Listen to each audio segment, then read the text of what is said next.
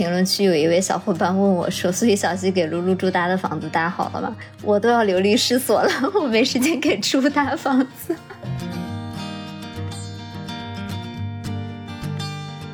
想用辛普森夫人的那句话来总结，她说：“就是拥有美丽的事物已经足够的让我快乐和满足了。”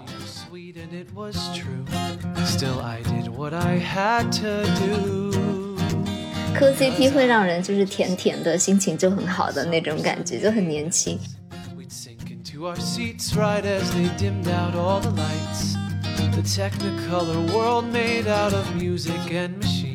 运动这件事情，就是它确实是一种让你分泌多巴胺、让你快乐的一种方式。但是你如果有别的活动可以让你快乐，你其实不用强迫自己运动。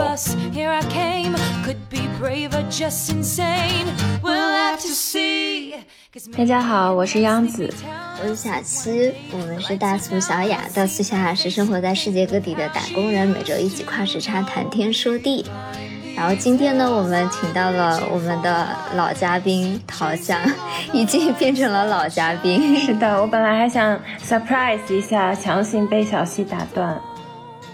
不是你，你真的每期都硬要这个 surprise，我都听腻了，求求了。我需要给大家打个招呼吗？其实我刚才已经打了。大家好，我是陶酱，好久不见。是的，好的欢迎陶酱。这期我们想要录的是。保持元气的一百种方法，但是呢，就是接收到了一个不幸的消息，在我们开始录之前，我就呃问陶江说：“陶江，你最近怎么样？”陶江说：“我可丧了。”我就感到震惊，因为陶江其实是我朋友里面就是快乐指数基本上是排名前三的女孩了，所以呢，我就觉得邀请她来录一期元气满满的。节目应该非常的合适，结果没想到遭受到了一个暴击。因为我们近期时间都比较紧，总是在最后的时间才想好选题。我就甩到群里的时候，我没有想到小西竟然立马说可以。我以为他会说生活这么丧，还怎么保持元气？我以为你们可以，想教教我。调酱，你先说说你最近怎么样？有那个 midlife crisis？Quarter life crisis，好吧，说的年轻一点。我觉得我之前好像就没有这种感觉，但是我突然就真的是最近觉得二十五岁以后，你的那个状态就真的逐步进入了 quarter life crisis，就是在你的中年危机前面的那个，就是二十五岁以后的那个迷茫期，然后你就会经常时不时的陷入一种迷茫的状态，你就觉得自己的工作呀、生活啊都。有点停滞不前的那种感觉，所以就觉得挺丧的。然后当小西说我们可以录一期这个什么保持元气的一百种方法，我就突然卡住了，我有点不知道，你知道保持元气还有哪些方法？就希望今天我们就是录完之后，我能找到一些方法吧。就是看听众朋友们的留言，所以这是一个互助大会，我们就想办法互相治愈吧。那我们先来说说我们。平常日常生活中，如果无法保持元气的话，怎么在虚拟的世界中吸取元气？我们先让小西来说一说吧。啊，为什么是我呀？不是一开始是央子吗？哦，那我也可以再说一。有一个很有名的 UP 主，他叫大头虫啊，他专门做那种童年剧集回顾，就是把不同的那些影视片段极简出来。比如说什么《回家的诱惑》，他就会剪成一个十分钟的视频，然后是以红那个男生叫什么来着？洪什么贤？洪世贤？洪世贤？洪世贤的角度来看这个剧什么的，然后他还会集锦一些什么夏家三千金，然后从谁的角度来看，就是很解压。那种童年的故事啊，然后还有一个香菜碎碎鸭，你们知道吗？也是一个 UP 主，他就是很厉害的讲解《甄嬛传》，我就最喜欢看他讲《甄嬛传》了。虽然那些剧集我都已经全都知道了，在我学妹家吃晚饭的时候，就每次都放《甄嬛传》做背景音乐嘛。但他每次都能从一个不同的人物出发，然后去讲解同一个事件，就觉得常看常新，特别的快乐。就不用动脑子。你们真的有就是从头到尾看完甄嬛吗？就从第一集到我其实也没有。对我也没有。所以他们就是那种甄嬛学家，我就觉得还挺神奇的。因为那这一个电视剧，它不是说就十几集就结束了，它可能有四十多集、五十多集。就很多人他们比较喜欢看早期的，像我学妹，她就是觉得熹贵妃回宫以后就不好看了，因为她好像就是有主角光环嘛。就看不到很多痘的那种感觉，可是我就喜欢看他翻身之后的。就前面我看到主角受气，我就会很难过。我喜欢看那种爽剧，翻身当大女主。对对，我就觉得很快乐，就会重复看熹贵妃。熹贵妃 暴露了长沙人。我我觉得就是《甄嬛传》，它是有那个魅力的，因为我小时候就是可能电视它播了哪集我就看哪集，但是就是无论你从哪一集开始看，你都能被它的剧情吸引。我觉得这就是这个剧神奇的地方。对对，就像《还珠格格》也是啊。对对，就你可能不需要知道它整体的剧情，但是你无论从哪个。地方开始看，你都会被它的接下来的剧情所吸引。嗯，而且它就很像职场剧嘛，就可以分析很多。对，因为有些剧，比如说像皇帝什么的，长得就是很帅什么的，你就会很难那个抽离出来分析这个剧情。鉴于陈建斌老师就是德高望重那种长相，所以你就不会有那种罗曼蒂克的代入感。大橘是怎么惹到你了？没有没有，他是演技派嘛，老戏骨。嗯，对我我之前好像有听到过一个播客，他就是介绍就是。比如说古代的那些后宫的妃子，感觉他们每天的生活就很像公务员，他们就是也是每个月领供奉，然后每天的生活就是早上起来要跟那个什么太皇太后去打卡请安，然后之后要去跟皇上什么请安，然后就是很像公务员每天上班打卡，然后每月领供奉这样，所以就应该有很多职场的部分。我很喜欢听的一个有台的节目系列，就是凹凸电波，他们有出出那个《甄嬛传》系列嘛，中间有一个分析，我觉得很到位。他们就是在分析这个剧里面谁是真正喜欢胖菊的，就是皇帝；谁是就是对他完全没有爱意。他们分析了之后，就发现像纯元啊、宜修啊，然后华妃这些是真正爱过皇帝的，因为那个时候皇帝很年轻，就是还很英俊，就参照十七爷的长相。但是后来那种晚进宫。的妃嫔就认清了现实，已经无法产生罗曼蒂克的感情了，所以就是完全在上班。试问你爱你的老板吗？对，然后我还特别喜欢的一个解压的方法就是看别人的家和收藏。救命！这现在已经成为了我的禁忌。你先讲为什么？我先说，就是我们之前很古早的有一期节目叫做什么“朋友在身边，恋人住对面”。嗯，反正就是一碗热汤的距离嘛。我们就说理想的伴侣关系。然后那中间我其实有完整的分享过我在特别喜欢的一个系列，是叫是 A D Architecture Digest 安迪他出的有个叫 Open the Door，就是去参观名人的家里。一集大概十几分钟，然后名人会带你看他整个家。嗯，因为之前在那一集已经说过很详细了，所以我就只稍微提一下。我印象最深刻的一个家，其实是其实两个家是同一个人的家，是 Tommy Hilfiger，就是一个服装品牌，那种红白蓝相间的那种。然后他在纽约有一个 penthouse。顶层的顶层大平层豪宅这样子吧，对呀，差不多。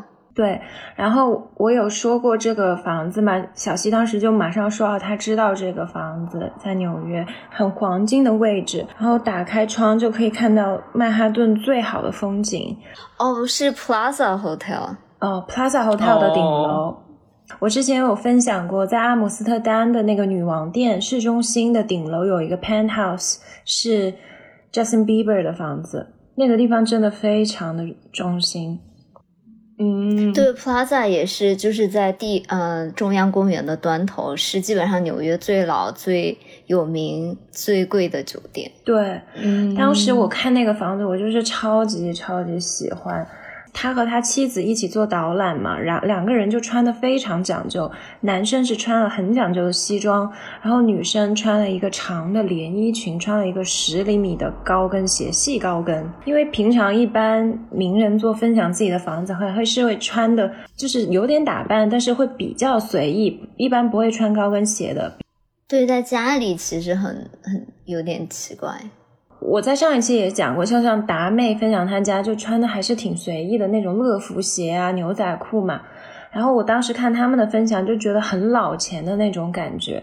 对，因为他们分享那个厨房的时候，基本就是在外面吃，从来不会用厨房。然后评论里就有说，哇，这么好的厨房，这么好的地段，居然没有用过，就很可惜嘛。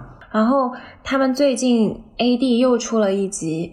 也是他们的房子，是他们在那个 Palm Beach，佛罗里达州的一个度假一样的房子，全部都是地中海风格的，就很有那种伊斯兰风情吧，有很多那种瓷砖啊，然后整个的配色都是蓝白，然后有很多的青花瓷，他那个房子，然后他和他的妻子两个人也是一起出现，我发现他们两个真的很。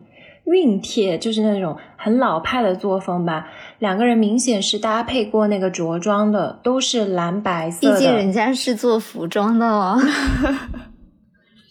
就是用力的很明显。因为有一些设计师啊什么的，你去看他的采访，他好像是没有着力的，你看不出来，有点 effortless 那种感觉，但其实是有用心设计过。但他们俩就是典型那种让你会看出来他们有用心。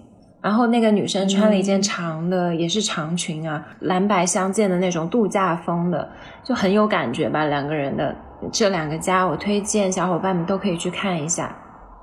嗯，小溪，你可以反鸡汤了。对不起，我最近有一些建筑 PTSD。发生了什么？就就是，嗯。就是首先工作也很忙嘛，然后下班还要搞装修，就是一个上班下班打着两份工，但是都 都要做建筑的状态，就非常上头。然后我的很多朋友其实也都在同时搞装修，就大家都会不停的给我发东西，以至于现在我的小红书打开全部都是各种建筑竞赛的案例投标以及室内装修，已经再不会给我推送任何别的东西了，所以我导致现在看到这相关的内容就会想哭。只有做甲方是幸福的，当你真正要来操作，真的自己设计就很累啊。嗯，对啊，就是就算你装修家当甲方，也是一件很累的事情啊。你你是自己的空间嘛，你就有非常多的个人情感会关联到这个设计啊，或者很多事情其实都要亲力亲为的。装修这个事情真的非常的耗费精力和时间。嗯，是。不过当你装修好了。你住进去的那一刻，应该就幸福的大门就打开了。那不一定，我觉得小新应该是觉得没有达到他的期望值，然后每天都在里面哭泣。还是要你要积极一点，你用积极的角度去看这件事情，保持元气啊，朋友们。是的，要元气满满。说到这个建房子，我们上一期不是说那种外国人都自己建房子吗？我这一次去我一个朋友家里，就他带我去，呃，拜访他奶奶家嘛，就是一个大 house，有一个很大的花园，他们就在那里说他们自己和他另一个朋友粉刷了整个墙。我看到那个工程，我真的觉得跟我们亚洲人不在一个世界生活。然后他们还说，那个刷墙要非常控制时间，因为一下雨就完蛋。包括那个花园里铺瓷砖什么，都是他们自己有亲自参与，就是真的当建筑工一样的去建那个房子。我觉得还蛮神奇。他们是没有工作吗？我真的有点好奇。因为德国这边有一种工作是，他们早上五点多就开始上班，然后下午两三点就下班，那还稍微就是可行一些。我真的很难想象一个白天打工，然后 夜晚加班，然后半夜还要画图或者修房子是什么样的生活。还有一点啊，德国的假很多啊，你一年的假期有二十八天。一年除了那个你自己的年假之外的法定假日有二十八天，整个一年来说可以有一个月是不用上班的，等于说你一年只用工作十一个月。嗯，现在是欧洲的假期嘛，基本就没有人在啊，大家都出去度假了。应该很多人他喜欢盖房子的原因是有种就是类似于拼乐高、拼积木的那种快乐吧，就是一点一点堆砌起来的那种，就是做成一个成品的那种快乐。而且人工太贵了吧，这边。嗯，对我最近还有看到小伙伴在问我说，我不是之前说我很想给我的露露住大房子吗？这个事情就是我就再也没有想起过这个事情，直到就是评论区有一位小伙伴问我说，所以小西给露露住搭的房子搭好了吗？我都要流离失所了，我没时间给猪搭房。我要把你这期剪到开头。我发现我好像也不是那种很爱，就是比如说拼积木、拼乐高的人。就你比如说你搬家，然后光拼宜家的那个家具，我就觉得很痛苦。就我完全没有拼出来之后的那种快乐满足感，我就没有办法 get 我最近突然有一个新的感受，就是我觉得德国是一个很神奇的国家嘛，就它的重工业啊这些非常的发达，制造业很发达，我觉得是跟它的体制有关的。因为在德国，它是进行的双轨制，就很多人可以很早就开始工作，不上大学，它是技校制度嘛。但跟国内的那种技校有点区别，就是你可以选择不上那种文理综合性大学，而去上那种技术类的学校。你毕了业就是当工程师，比如说进宝马啊、奔驰啊这种，用这种方法来就业的人，他的工资其实是最高的，比大学教授啊这种研究型的人赚的更多。但他们就是等于说，十五岁就开始上班了，就已经开始是动手能力特别的强，然后对组装很多东西啊，实际的那种实操能力很强。我觉得这也是为什么德国它，比如说它像金融啊，很多行业它没有什么很大的发展，可是这种比较务实的一些基础行业发展的非常好，就是有这个制度在的。嗯嗯。而且这样一个人，他的工龄就很长嘛，等于说他从青少年的时候就开始上班了，然后工作到六十五岁左右才退休。听起来是一件很绝望的事情。不行，我们要元气满满呀！我们是不是每隔五分钟就要喊一下口号，避免这个气氛荡下去？我觉得这种上班还可以，如果可以下午两三点就下班的话。对啊，如果比如说你本来就是一个很爱动手的人，然后你下班之后就立马就可以投入你自己的兴趣爱好，其实也很幸福。对，而且这个作息很健康，你就每天早睡早起，然后周末都是自己的，又有很长的假，一年。嗯嗯。然后说回来，除了这个 Architecture Digest，我还特别喜欢看的，就很解压的，有一个 Vogue 出的系列叫做 Objects of Affection，不知道你们看过没有？我还真的没看过这个，我也没有。我推荐给大家，就是他出的一个系列，就是采访一些设计师啊、策展人啊、各行各业的人，然后进到他们的家，其实有点像 Open the Door 那个系列，去参观他们家里。但他的那种采访方式不一样，他是选取这个家里面的很多个物件，然后让这个主人来描述这个物件背后的故事。嗯，就是比如说有一个策展人。他是在洛杉矶的 Alex Walker，他在洛杉矶有一个非常后现代主义的那种家吧，就是很多手工痕迹的一个家，有很多绿植啊这些，有点小 hipster，但是又很文艺的那种感觉。大家可以去看视频，我也会。在 show notes 里加一点图，然后中间他有介绍他那个家中很多物件。其实最让我印象深刻的是两个物件，有一个是一个那种有点土著人风格的那种帽子，一个编织帽，就有点那种圣诞帽的风格。然后边上有两个须须，上面有一些很特别的图腾那种感觉吧。然后他把那个帽子挂在他卧室的门口。然后他在讲述那个帽子的时候，他就说这个帽子不同于他在家里收藏的很多其他的。物件，比如说他家里有一些瓷盘啊，然后有手绘的墙壁的涂鸦什么的，都是比较贵的嘛。因为他自己是一个策展人和画廊主，但这个帽子其实并不是经济价值多高，而是他说他在十八岁的时候，他那时候住在阿根廷，他妈妈有有去看他，然后他们俩有一起做公路旅行，然后在公路旅行的途中，他有这种收集本地编织品的习惯，他就收集了那个帽子，然后他说他的妈妈八年前去世了。但他后来每次搬家什么的，他什么东西可能都会有所变动，但这个编织帽他就一直留着，因为他觉得是当年他们一起旅行的一个纪念，就是他妈妈走了，但是还一直在他身边那种感觉。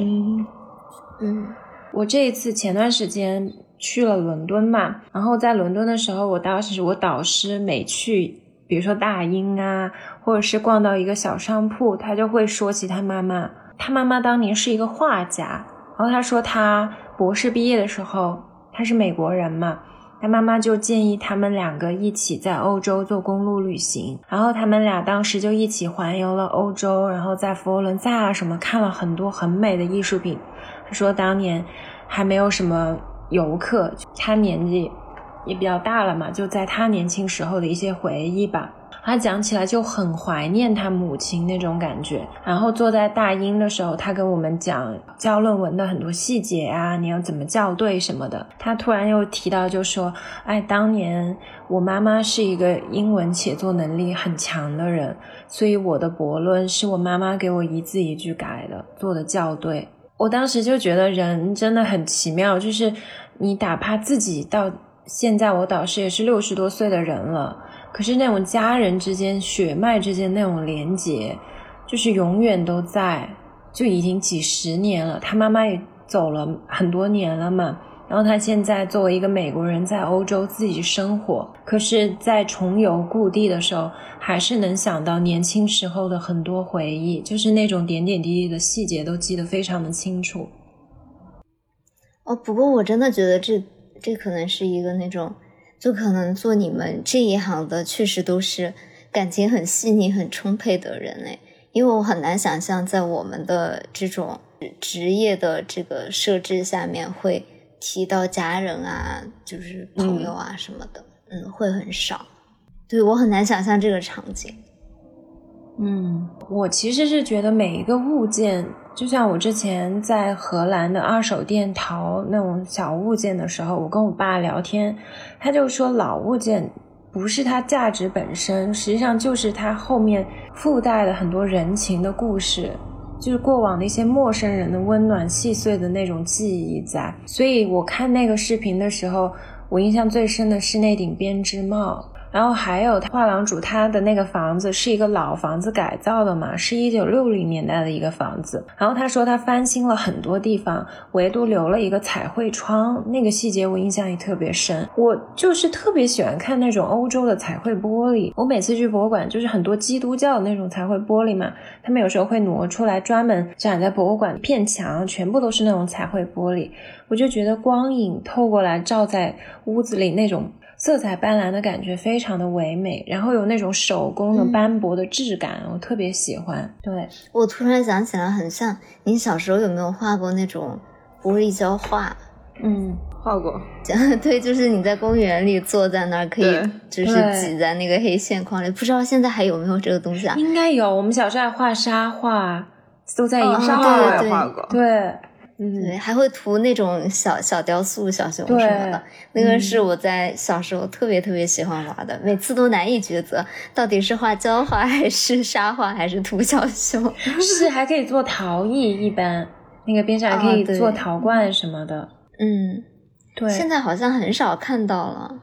嗯，好久没回国了。之前好像就是商场里面会有一层是那个儿童乐园嘛，然后它会有一个专门的区域，就是会有你画胶画啊、沙画什么。对对，现在我也不确定。哎，我今天想起来有点难过，就是今天早上我那个 iPhone 它不会跳出来多少多少年前的一天嘛，就突然给你跳出来。哦，多少年前的今天？对，多少年前的今天，我爸爸来德国，然后我在海德堡的老桥给他拍了一张照片。我都已经几年没有回家了，我那看那张照片，我眼泪一下就想家了。我真的觉得 iPhone 这个功能真的有点 toxic。就是不经意间对 回忆刺客。对，就是他完全不经你同意，好吗？就是你自己没法抉择，他突然就跳在了你的面前。对，哎，可是你们也会看自己的老照片，就觉得就是突然一下觉得当年的自己好年轻啊，会有这种感觉不是要保持元气啊？对，但是就有的时候，我看那个照片嘛，我还能想起来，我当时拍那个照片看到的时候的心情是觉得，哎，我这张照片好丑啊。但是其实可能是好几年前的照片，你现在放回去看，就说，哎，还挺好看的呢，这张。对你就会觉得说，可能当时的自己是丑丑的，但是你就觉得哇，那个脸上的胶原蛋白，那个满满 年轻、青涩。对，对，有一对有一种青涩的美，对。不需要过多就是化妆品的修饰。对，然后另一个房子就是设计师安娜穗的房子，我特别喜欢它中间有一个细节，它整个的房子嘛都是那种 a s a r i 的风格，我觉得小溪进去应该会裂开的那种。什么会裂开？小溪进去会裂开。哦，对啊，他，哎，我真的很难想象，我小时候，他那个时候刚来中国，刚进军中国市场的时候嘛，嗯，我是喜欢这个牌子的。我现在很难相信这件事情，就 为什么？它太反复了，太女那种性化。少女。对、哦？OK，对，而且它是非常极繁的那种，极繁。嗯嗯嗯，对，就我这次看了他这个视频，我就是毫不意外，这是他的家，就非常东方，就那种十八、十九世纪 n w a s 的那种欧洲中国风的那种繁复的风格。然后他整个人的那个房子都让我想到伦敦的 V&A 那个博物馆。嗯 V&A 博物馆是伦敦的一个设计博物馆嘛，它的很多设计也非常的繁复，展陈的服装啊这些。然后果真，他就有提到它中间有一个瓷板，砖瓦上那种瓷板，在它的壁炉上面画的一些呃 mythical creatures，就是神秘的生物，可能是像凤凰啊，一些奇怪的禽类啊这些现实生活中不存在的。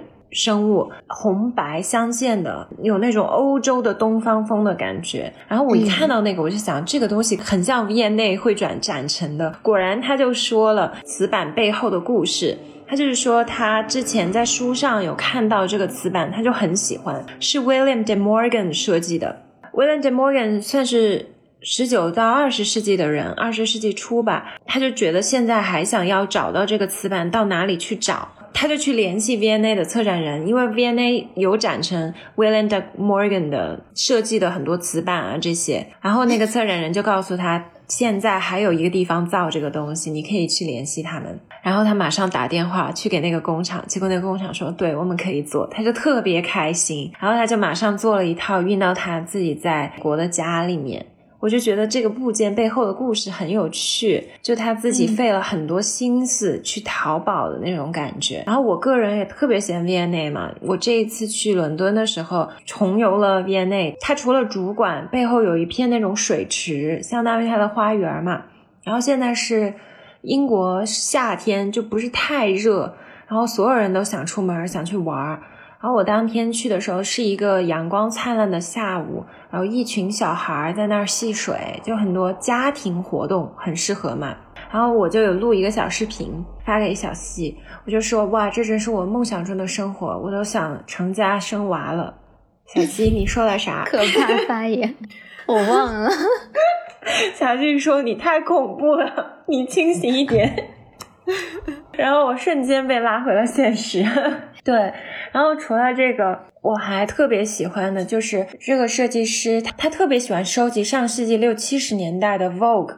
从他还是个小女孩的时候，她就收集各种 Vogue 的杂志。然后在她家有一个大书柜，是她把所有的 Vogue 都像图书馆的书那样装帧，重新去处理收集了。哇，就是整个柜子全是 Vogue。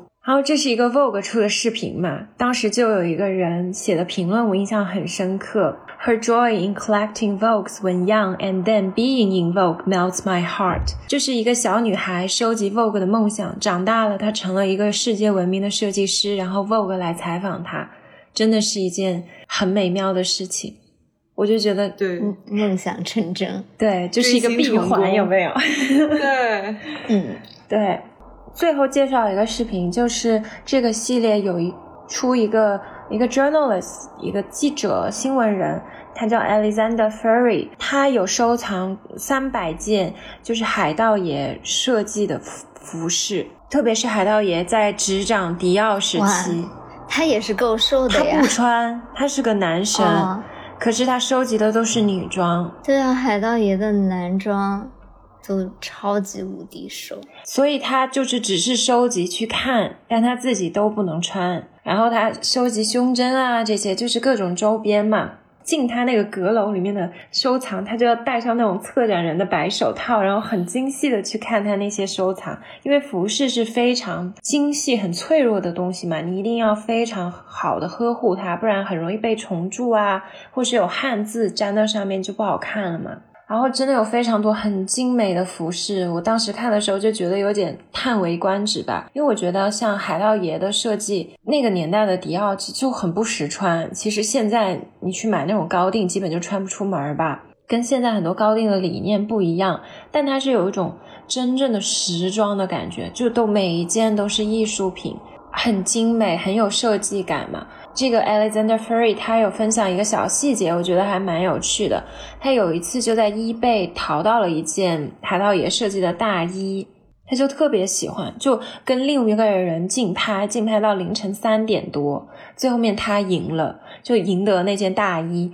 结果后来就有个人来联系他，就是另外那个竞拍者，就说我是 John，他就 告诉他 他是海盗爷把我的衣服还给我。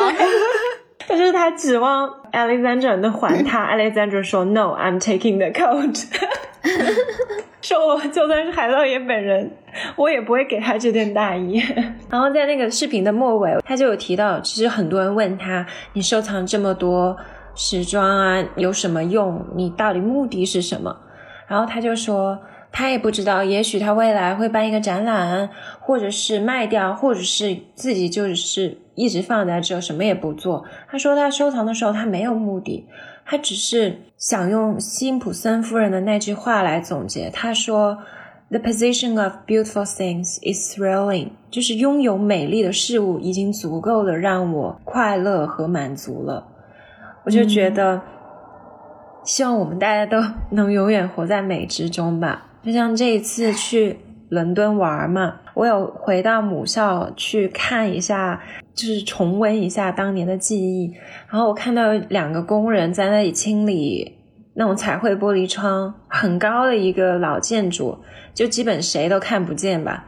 的一个玻璃窗，他们就在那里非常精细，早上很早就在那里工作了。我当时一下就好感动，因为我在德国就生活很久嘛，德国人真的还挺实用的，就时尚方面他们确确实不是很讲究，很多事情也没有那么精细和优雅。就我在伦敦的时候，我就觉得每一个细节都好精看啊！就当时我看到擦窗的那个细节，我就想说，正常人。根本就看不到那个位置的窗户，而且那个地方很高嘛。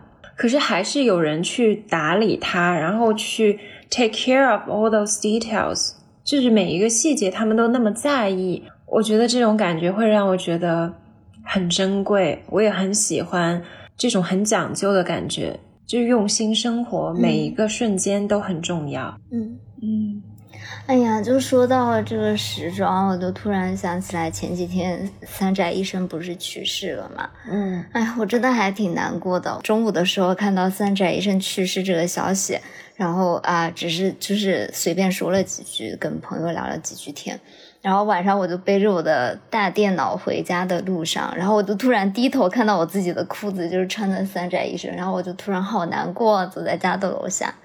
因为我感觉它它对我来说还是挺不一样的一个品牌吧。我其实很少被一个品牌这么圈粉，然后成为它的死忠粉这种。因为我就很喜欢它的概念，它就是它设计的是身体和衣服之间的这个空间，它不是设计的是一个衣服本身。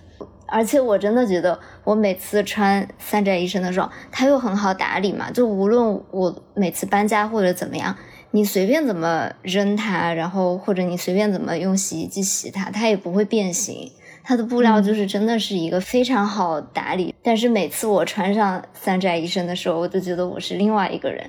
就我好像从来没有穿任何品牌的衣服，让我觉得就一下赋予我力量和自信这种感觉。但是哎，好像这个人就不在了。然后之前我不是还给杨子发了三宅一生和蔡国强的那个，哎，差点又说成蔡国庆了，就是三宅一生和蔡国强的那个。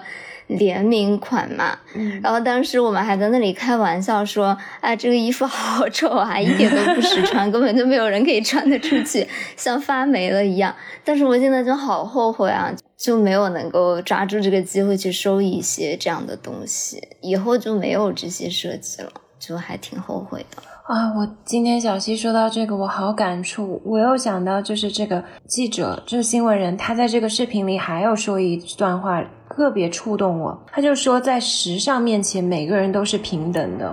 他说，在他是小孩的时候，他没有钱，但是他就会去买很多书看。然后他看的时候，他看到海盗爷的设计，他就知道这个是真正打动我的东西，这个是美的事物，我要追寻美。所以他长大了以后。他慢慢有积累，他就去收藏这些。我就是觉得，不论我们自己有没有经济能力去购买一些时尚单品啊什么，这些都不是最重要的。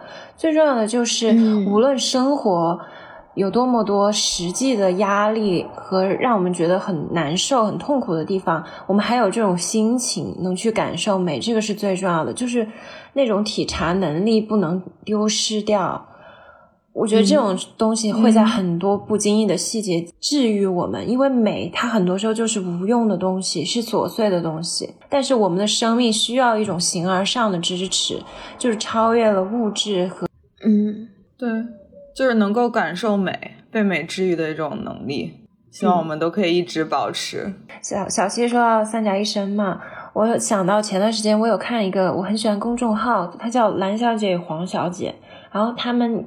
两个女生也写了一篇纪念三宅一生的文章，中间有一个冷知识，我真的有点惊到哎！就他们有说这几个日本艺术家之间的连结嘛，就有提到野口勇，野口勇是一个混血儿，日美混血儿，对他做雕塑啊，然后很先锋的，跟很多呃日本，比如说墨人会啊，这些都是有很深的连结。你们知道吗？他前妻是李香兰。是不是有一种特别跨次元的感觉？我当时都惊呆了。然后我还看到他们俩的结婚照，我觉得太破次元了。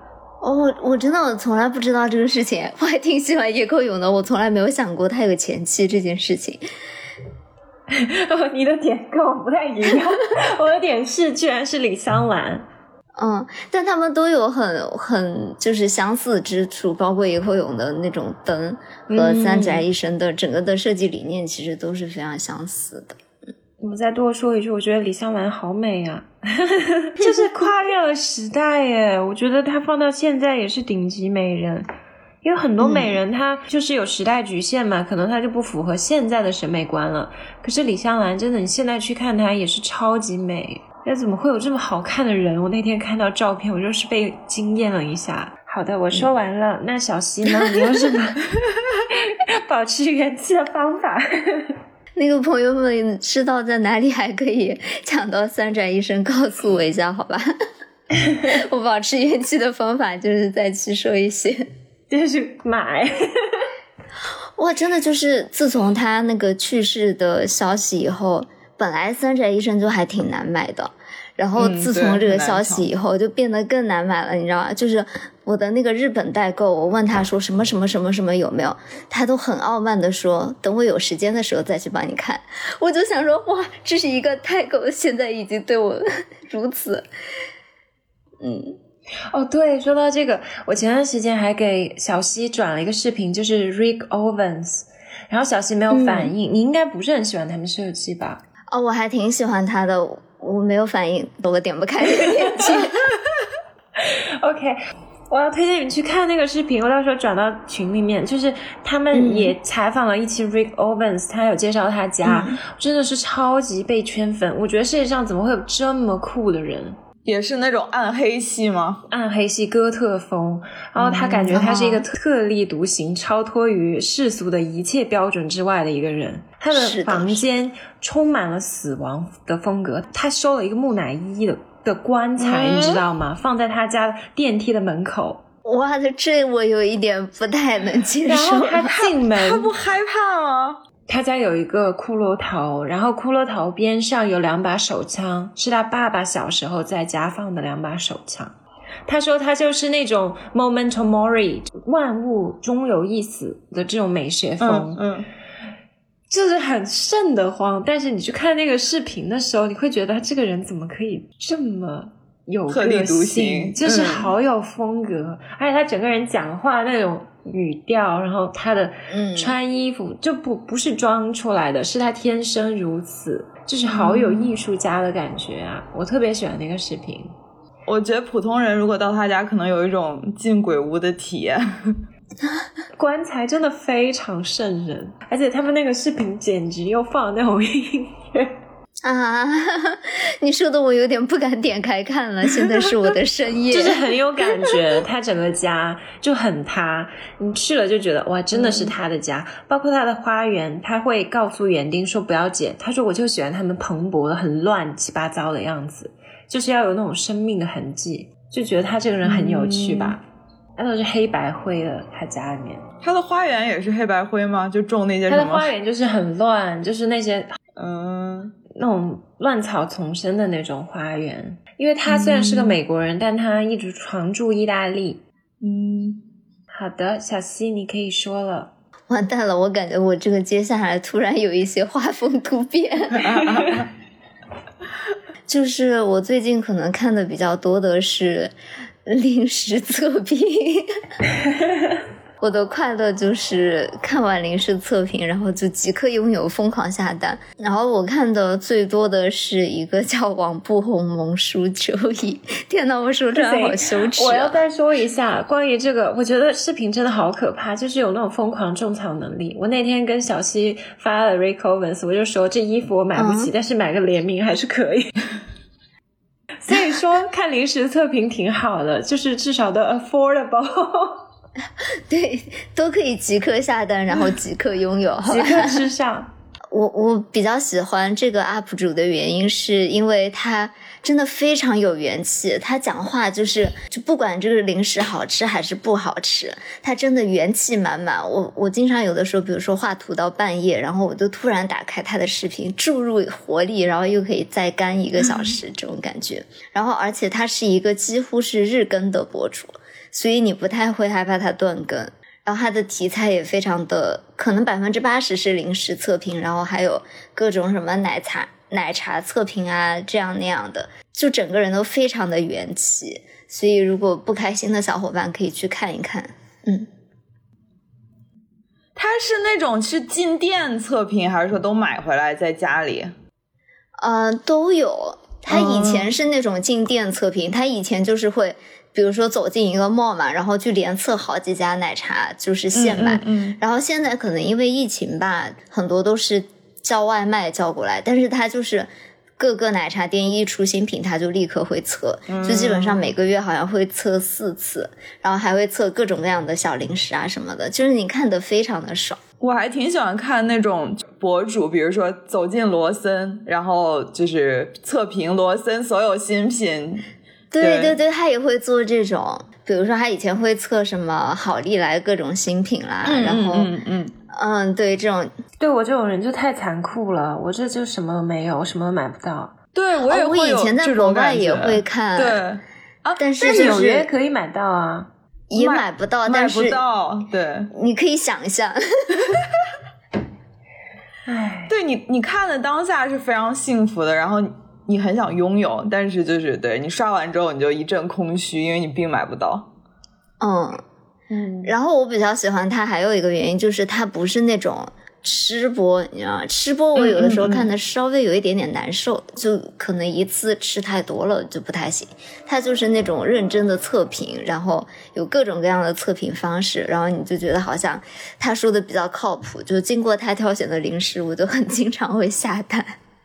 都还是挺好吃。很有很多博主还会就是教你，比如说你进到便利店里，你哪种食物和哪种食物的搭配。就比如说你泡泡面的话，里面加一些什么什么香肠啊、芝士啊，就这种搭配，然后怎么让它变得更好吃。或者就是比如说饮料，同样都是一杯呃冰美式，然后它在里面加了一个什么汽水，然后就变成了一个什么样的咖啡。就是这种测评，我就很想看，就这种创意搭配。对，就很很快乐，就是看这种又短又快乐的视频，真的会让人元气满满，及及时满足，及时满足。对对对，然后我还有一个恶趣味，我最近有在看一些 CP 剪辑的那种短视频。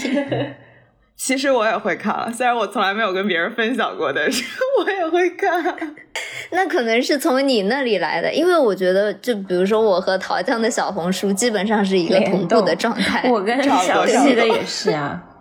啊，对对对，就是其实好关系好的女孩子们嘛，到最后小红书就是联动，一定是桃酱先看了，因为我从来没有看过这部剧，我都不知道虞书欣和王鹤棣出了一个新剧。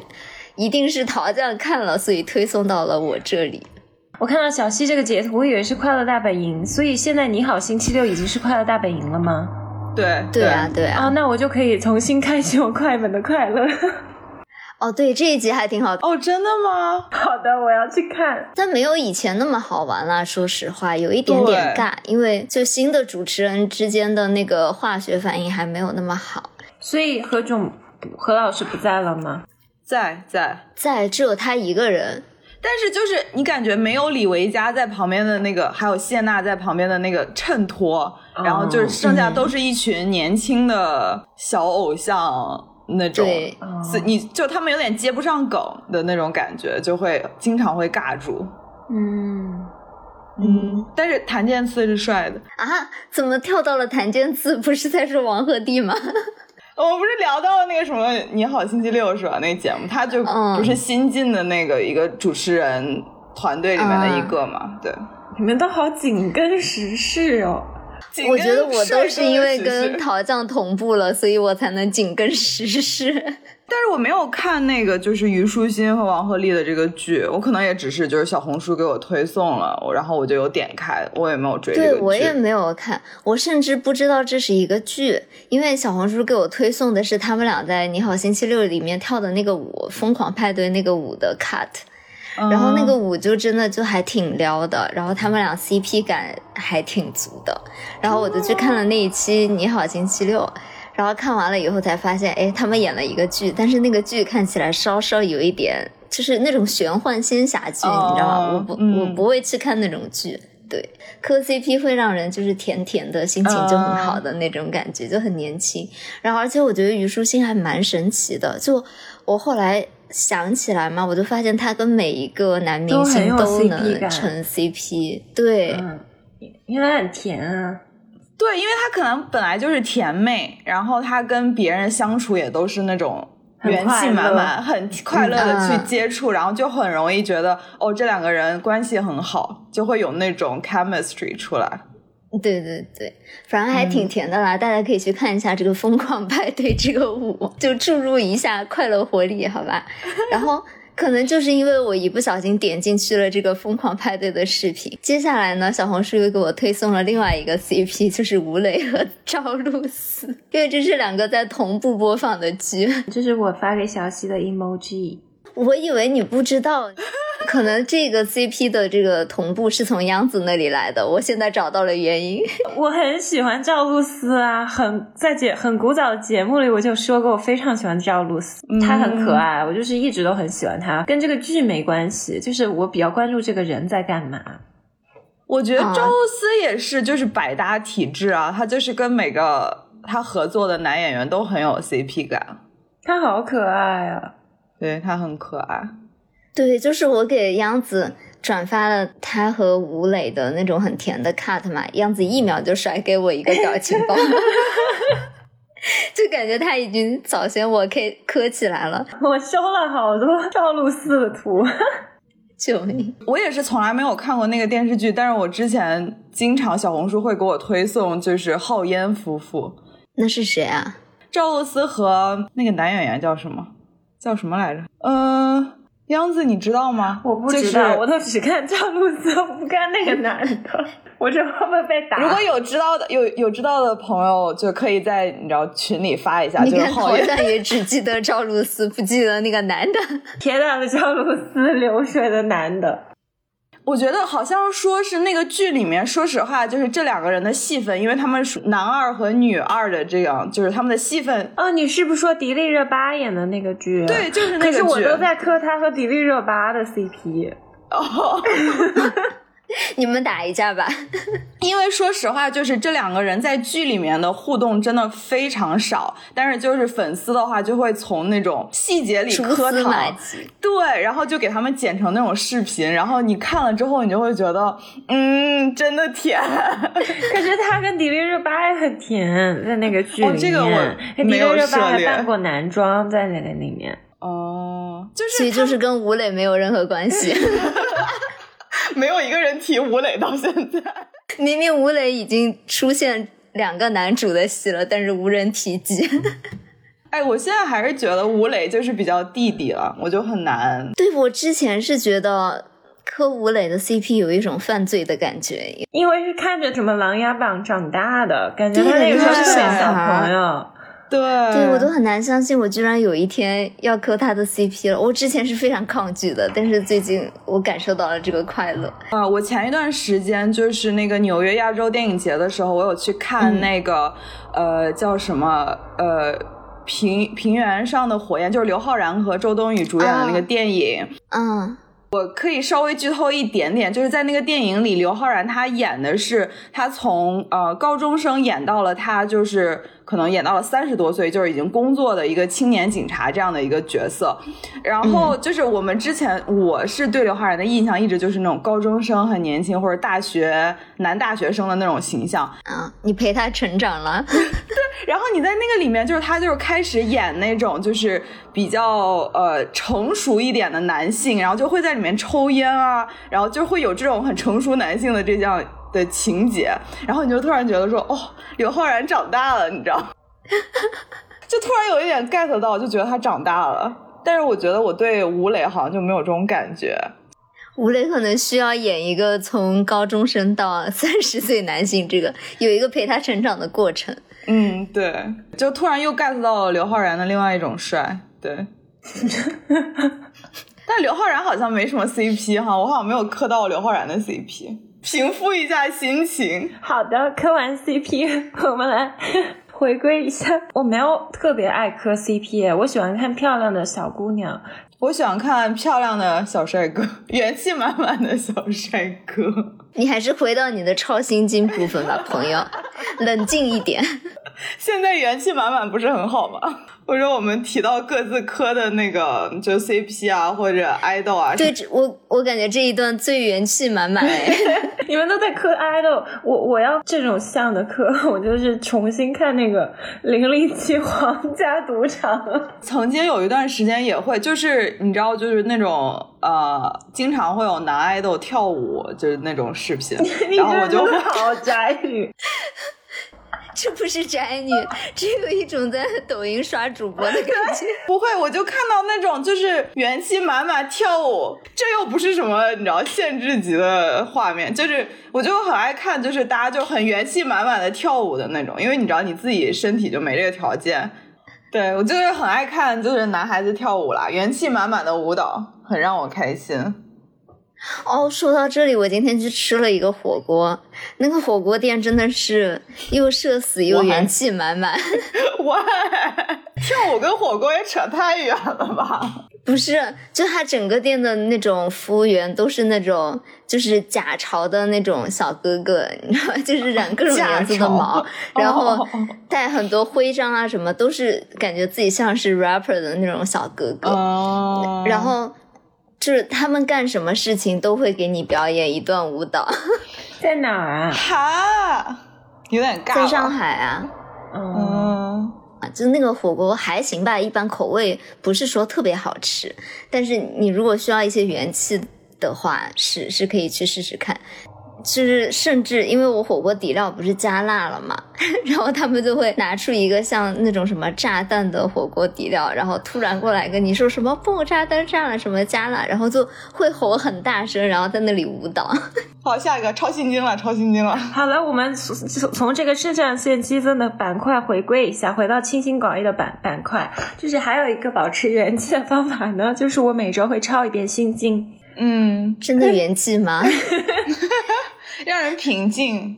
就是你书法练一次，就是每周抄一次。还有我特别喜欢背单词，因为我觉得可以解压，不用动脑子。你真的不用动脑子吗？你背 德语单词吗？还是英语？背德语单词。哇哦，对我现在也觉得好像有点后悔，就是自己没有，比如说趁大学的时候或者更年轻的时候多学一门外语，因为我现在就只会英语和中文嘛。然后就觉得，如果自己能多一门语言，其实应该挺有用的。就路漫漫其修远兮，感觉就是你开启一门语言，你就要不断的去维持它。对对对对对，嗯，保持身材一样，就是你要不懈的努力。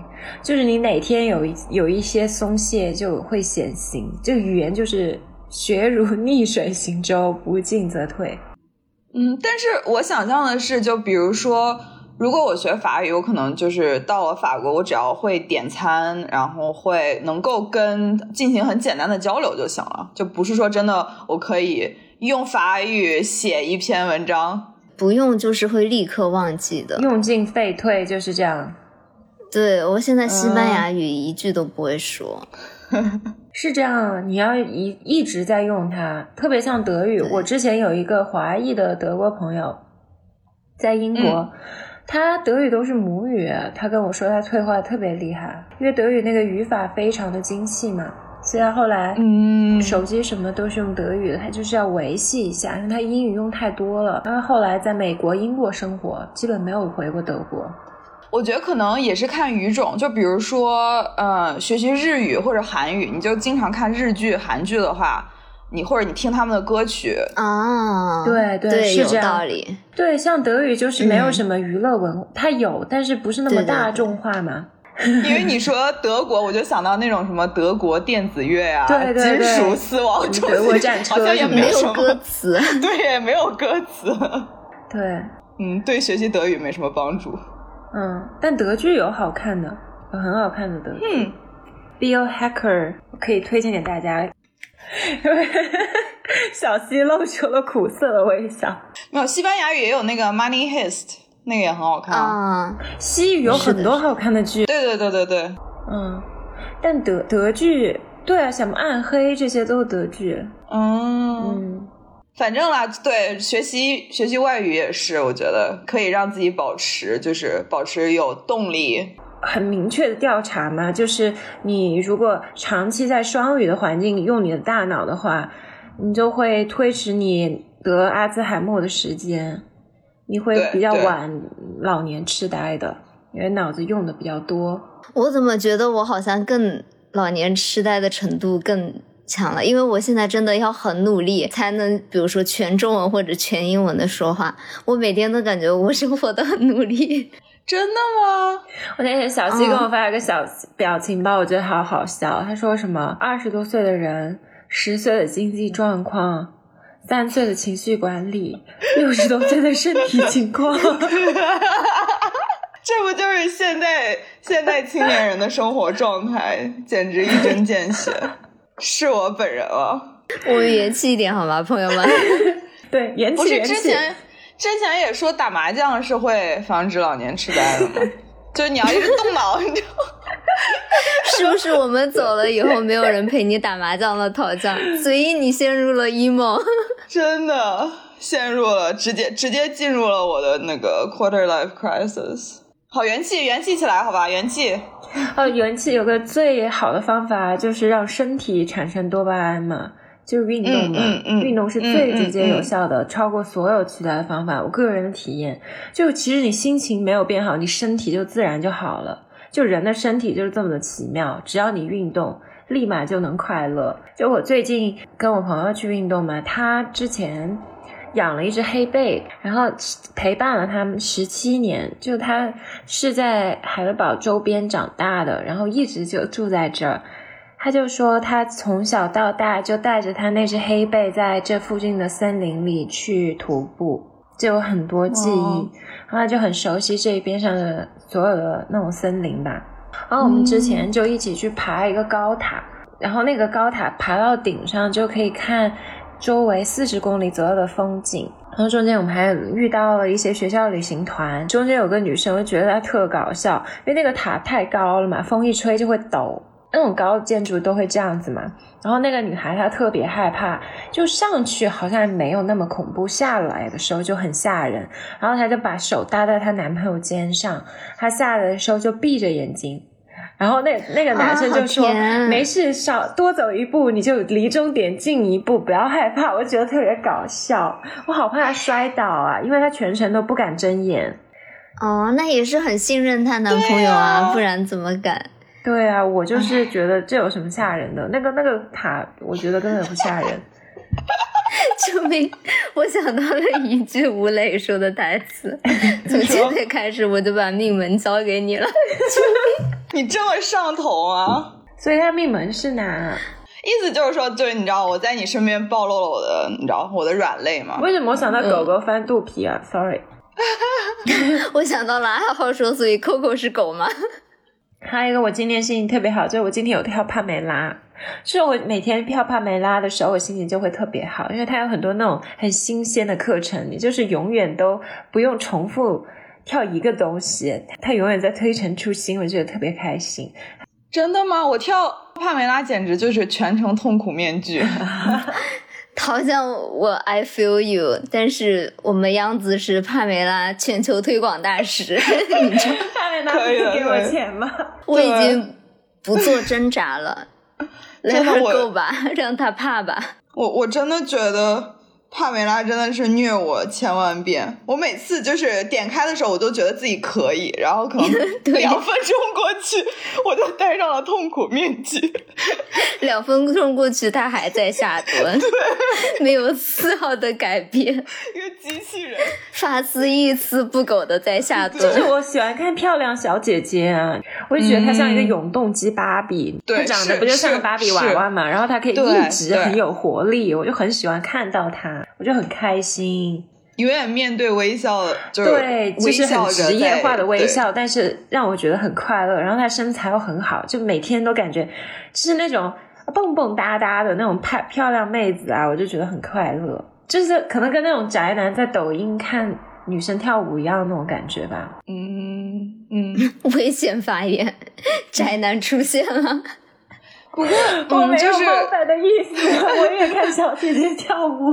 说到说到运动的话，就是我最近开发了一个新的运动，就是因为我现在住的地方离那个就是哈德逊河很近，所以我就会去那个皮划艇。就皮我那个我还没有尝试过，但是我最近是很爱就是在河边骑自行车啊，我也是，我上周还分享了，我打算这周末又去骑。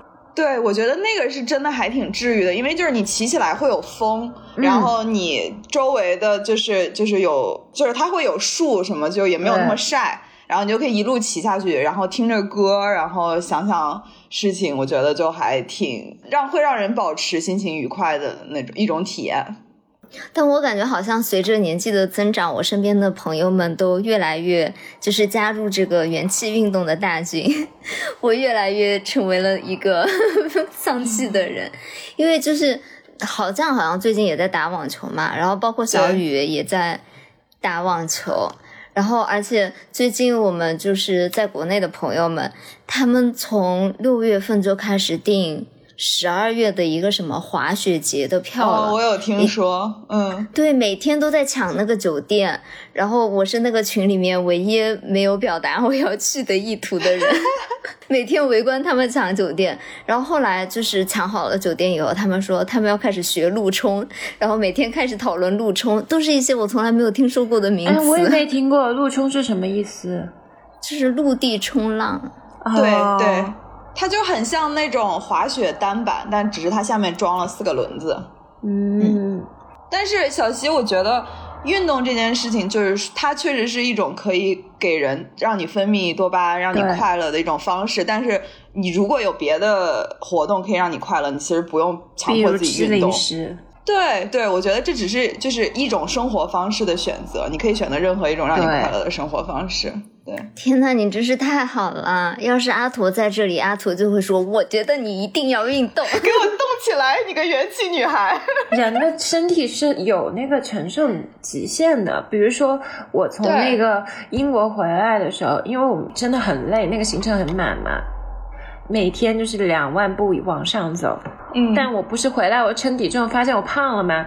那我决定我要放过自己几天。我那几天我就整个就是躺尸，完全就不想动。我觉得我就是没有精力了。这个时候，就算我我的身体告诉我我动不了了，那我就休息，就不要那么样子，就是卷自己吧。我就有时候觉得，就对自己太苛刻。比如说，身边的人都在运动，或者说都在减肥，我就也要怎么样？我觉得没必要。我你自己怎么样舒服，然后你的身体也会告诉你的。就是这个时候你是不是移动啊？还是说他告诉你你就是要休息，你不要勉强自己了？”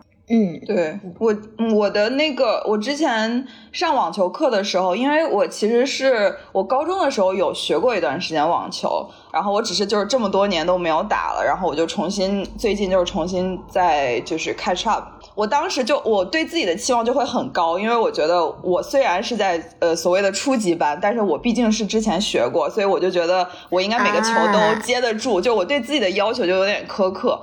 嗯，然后嗯所以每次如果比如说我觉得这个球我是应该能接住的，但是我就没有接住，或者我就是打得很糟糕的话，我就是整个人感觉就很荡。啊，不要对自己要求这么严格啦。对，然后我觉得我们女孩子就是很容易对自己要求过于严格，就放松一点。然后当时我的那个教练他就是会，他就是有注意到我的情绪就是很，就是我就会，你越是情绪不好，你可能后面的发挥就会越来越不好的这样，嗯呃，就是一个恶性的循环。然后我的教练在下课之后就会跟我说说说，就是运动其实就是让大家开心，你也不是想说要变成一个网球运动选手，所以就是运动的话就是为了开心、h a p p y sport 就不用非要让自己一定要。打得好才值得被奖励的，这样对我觉得我当时其实有被就是安慰到，有被鼓励到，之后的心态就会好很多。嗯，你 know 就是 take it easy，对，嗯，很棒。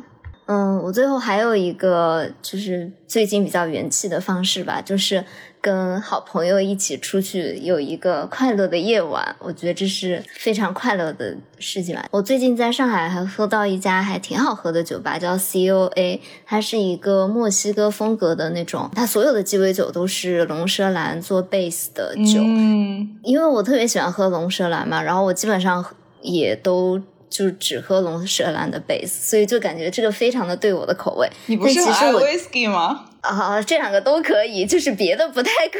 ？OK，你继续。是你们给我，是你们给我发视频的那个夜晚吗？啊，对啊，对啊，就想 engage 你一下。好的，你继续，你继续。对，然后其实我去之前是不知道的，只是嗯小雨带我去的嘛。然后小雨就说这个酒吧是亚洲排，就是他在香港的那个店是亚洲排名第一的酒吧，嗯。所以他开来上海以后就非常的火，还是每天七点开始排队吧，但基本上你六点半去的话，门口就已经大排长队了。在一个我还有点加班的晚上呢，然后小雨还去排了队，所以我就能够喝上这个酒，哎，真是非常的感谢我们的小雨哈。然后刚好那天晚上是七夕嘛，然后就店里面都是一对一对的情侣，然后我跟小雨去的，哦，对，因为小雨第二天要走了，就他要回家一段时间，所以我们俩就刚好说那天要出来一起喝一杯。然后其实他店里面的店员好像都是从香港那边派过来的，因为就是接待我们的那个小哥嘛，他真的用非常非常蹩脚的香港普通话 和零散的英文在跟我们交流。你有看出他就是嗯，有些词汇不是特别的熟练的感觉，因为嗯，他看我们两个女孩子嘛，就有送我们一些酒啊，或者让我们试喝这样，疯狂送你们 tequila shots 是吧？就送我们一些 shots，对，嗯，然后他就送了好几个，以后他就已经有点就是用光借口了，你知道吗？因为隔壁桌都只是送一两一杯这样嘛，嗯因为就会是什么 welcome drink 这种，然后他给我们送了好几杯，他就自己在那里说，嗯，因为今天是七夕，我有看你们两个女孩子，嗯嗯，就想给你们一些慰藉。我就想说你在说什么？就很莫名，你在说什么？好像自己被同情了。对，但是就感觉他们里面的就是。嗯，bartender 什么都还挺热情的，然后你有不喜欢的味道啊或者什么的，你也可以跟他们说，他们也会给你换。然后你有喜欢喝的东西，你如果愿意跟他们交流的话，他们也是会就是给你做你想喝的味道这样。然后我喝到一杯还蛮印象深刻的是，它是一个可可风味的嗯，鸡尾酒嘛，然后它是把可可豆荚放在龙舌兰的那种陶罐里面泡了两天，然后上面搭配了一个他们那个酒吧自己做的黑巧克力，就非常的香，嗯然后非常有泥土味，就我很少喝到可可味这么香的酒，嗯对。然后它酒精的浓度也是比较高的，所以喝起来就非常的快乐。嗯，就我感觉它别的酒都 有一点太淡了。tequila 就是因为它本来就是很好入口，所以它就会经常作为呃鸡尾酒的基，但是就同时嗯你又会很可能很多时候你感受不到它的那个酒精度嘛。对，然后这一杯就是你又能感受到酒，然后又有那种 balance，就还挺快乐的。然后我就觉得和小姐妹晚上喝酒的快乐时光就真的很快，就是很棒。就我们俩喝完了以后嘛，就在路上 奔跑，然后还炫了一大个冰淇淋，就非常的快乐。然后还给桃酱打了视频，嗯。对对，看到看得出来，当时他们两个真的很开心，有一种酒精上头的快乐。哦，其实并没有，就是我觉得好像国内的酒度数都没有那么高。就是说实话，我不是一个酒量很好的人，因为我在纽约经常醉倒在桃酱的旁边。你酒量还不好，那你想想，桃酱，你在我心中已经是酒神级别了。我我现在酒量也不行了，不要给我立这个人设。对，但是就是回国以后就感觉喝酒。就第二天不会喝到难受的那种。其实我们那天还喝了挺多的，因为他送了我们很多嘛。就第二天也完全没事儿，就不上头。但是我觉得这种状态是最好的，就是跟小姐妹又有一点开心，然后又不会难受上头的这种感觉。视频跟你们聊天的时候，就透过那个视频就感受到了你们的快乐，很想加入你们。快来加入我们吧！哎什么时候安排一下？什么时候才能在一起？大家一起喝酒啊？哎，真的，灵魂发问，真的。可以等下视频喝一杯。小溪不是有酒睡了？我家也没有酒，我家有很多。啊，那我就提到喝酒的话，就是我其实昨天晚上有去喝了一个包酒吧，我我之前一直非常想去，就是我不知道小溪有没有去过叫呃 Double Chicken Please。哦，没有哎。它非常有特色，是因为它分就是怎么讲 front room 和 back room，然后它的前面的那个厅的话，它所有的鸡尾酒是调酒，是 on tap，就怎么说，就是就用管子接着喝的。对，用管子接着，它已经调好，然后装进那个桶里，然后用管子接着，就直接给你接着出来。然后它的就是后面的那个房间的话，它的那个酒，所有的酒都是模仿一种食物的味道，所以它就会有那种 cold pizza，就是已经冷掉的披萨的味道。啊，这听起来很奇怪哎。就还好是好喝的，然后还会有、还会有，就比如说日本凉面，就是 Japanese cold noodle，就是会有那种味道。然后还有它最有名的是就是 Japanese cold noodle 和那个 mango sticky rice。泰国的芒果糯米饭，芒果的那个我还挺想试的。对，然后就是它是会有，就是它是有酒味，同时又会融合了你又能喝得出来那种食物的味道，我觉得就很神奇。就这家酒吧是我觉得喝喝起来很有体验的一家，就是你很想把它上面就是酒单上面所有的。呃，所有的酒都尝试一下，然后它还会有那种什么沙拉口味的，就什么 Word of Salad，那个就也 很清新，有一股菜味儿。真的，我觉得我们可以好好收集一下我们喝到的这些就是令人印象深刻的酒的 idea。然后我那天跟小雨喝的很开心的时候，就说我们真的工作到很累的时候，就辞职去开一个酒吧吧。我感觉我们已经收集了很多灵感了。对我们很 ready，但是我觉得我们应该也是那种，就是然后喝嗨了就疯狂给大家分 shots，朋友们一起来。可能会赔钱的那种。哦，但是像纽约这边很多酒吧，就是在夏天的时候，他们的 Happy Hour 就是已经不是，比如说六到七点，他们就可能是就是七点到十点这三个小时都是 Happy Hour。哇，那好幸福啊！你赶紧去喝，赶紧去收集灵感吧。好的，好的。伦敦还有八到十二点的那种呢。天呐！天呐！那以后我们大家一起开的这个酒吧，就是从六点到十二点都是 Happy Hour，融合了世界各地的 Happy Hour。这，我觉得这是一个赔本的买卖，只收获了快乐。我这一次去伦敦有去一个 The Yard，是一个 gay bar，嗯，是我一个 gay friend 带我去的。他那个进门就是两座那种古希腊风格的美男子雕像，然后你就看到成双成对，或者是。Double date 那种 gay couple 坐那喝酒就眉目传情啊，然后觉得自己特别乱入。你们有没有看那个？就是 Netflix 有一个剧叫 Uncoupled，没有，没有。它是那个剧就是讲的是就是 How I Met Your Mother 里面的那个男的演主演的。Anyways 不重要，就是他讲的就是一对在纽约住在纽约的 gay couple，然后就是他们呃在一起了七年，然后突然有一天，然后她的男朋友就说我要跟你分手。就莫名其妙，然后他整个剧就是他大概有可能七八集吧，然后就是在就是她就是从每一集里面就是在 figure out 她男朋友为什么要跟她分手，因为他们俩之前住在一起，然后突然她有一天她男朋友就搬出去了，对，就讲了这样的一个故事，我觉得就嗯很治愈，就是你当然里面就治愈吗？没有，就是他一开始就很难接受这个事实嘛。然后之后就是一点一点，就是接受，就是通过，就是接受我被分手了之后，再就是摆脱这个困境，就这样。对我看的时候还挺治愈的。呃，里面的主角他是卖卖房子的，他的职他的工作就是房屋中介，然后他就会带别人去看那种就是纽约很好的那些房子。这不是我这 这听起来是个大拼盘啊！对呀，他们的生活场景就是也是就是纽约的生活场景嘛，就我看起来也很熟悉，对。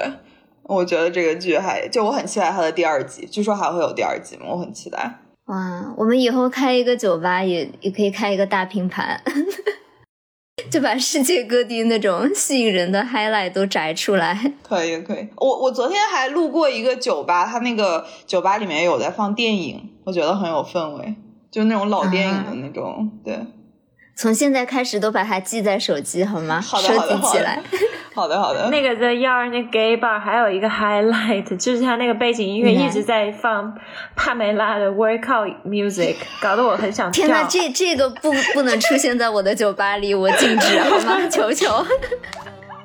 我说这个怎么这么熟悉？哎，这不是帕梅拉的健身歌单吗？不了不了，如果帕梅拉跳多了，有一些歌是真的不能听，听到就要下蹲了。对，你的身体会有记忆。那我们这期节目就到这里了，也欢迎小伙伴们在留言区跟我们分享你们保持元气的方法。嗯，我感觉聊完了以后还蛮元气的耶，就。好像被治愈了一些，不知道大家听了以后有没有元气？想着又可以去喝酒了吧？我不太行。对，我等一下可以喝一杯。你不要这样，还有机会。好的，那我们这期节目就到这里了，也谢谢陶酱再次做客。那我是央子，我是小溪，我是陶酱，我们下周再见了，拜拜，拜拜，拜拜。